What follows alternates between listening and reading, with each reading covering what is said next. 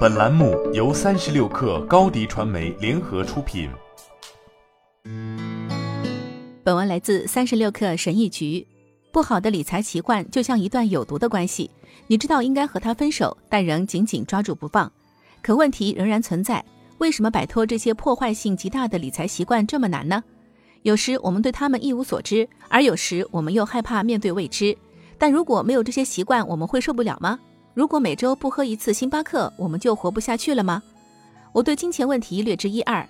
几年前，由于在财务上犯了一次愚蠢的错误，我也损失了自己所有的钱。但是我还了解到，改掉一些不好的花钱习惯，实际上比你想象的要容易得多。事实上，通过戒掉以下这三个常规的理财习惯，你每年可以为自己节省更多钱。一，在财务决策上拖拉。我总是在需要做出重要的财务决定时拖延，因为我害怕做出错误的选择。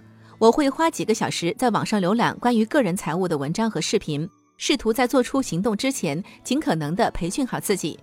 但不可避免的是，当我准备好做决定时，机会已经过去了，而我却错过了。从那以后，我明白了，在财务决策上拖延是最糟糕的事情之一。它使你无法利用这些机会，它会让你错过本可以帮助你做出正确决定的重要信息。如果你也正在拖延做财务上的决定，请问自己两个问题：你害怕做出错误的选择吗？你是否在担心后果？一旦你确定了你的恐惧点所在，你就可以解决它们。根据你不同的需求和目标，有许多不错的投资选择。二，没有让你的收入来源多样化。当生活给我沉重打击时，我明白了拥有多重收入来源的重要性。我过去只依靠一种收入来源，我靠薪水过活，没有多少积蓄以备不时之需。当疫情来临，我突然被解雇而失去收入时，我陷入了困境。这让我明白了拥有不同收入来源的重要性。这样，如果有一个来源中断了，我还有其他来源可以依靠。开始增加你的收入来源吧。拥有多重收入来源很重要，原因有两点：如果你一个收入来源中断，它能为你提供缓冲，它可以帮你更快地增加收入。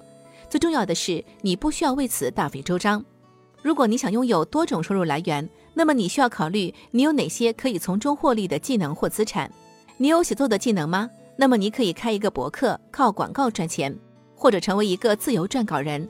有许多不同的赚钱方式，所以花些时间来头脑风暴一下，看看自己能做什么。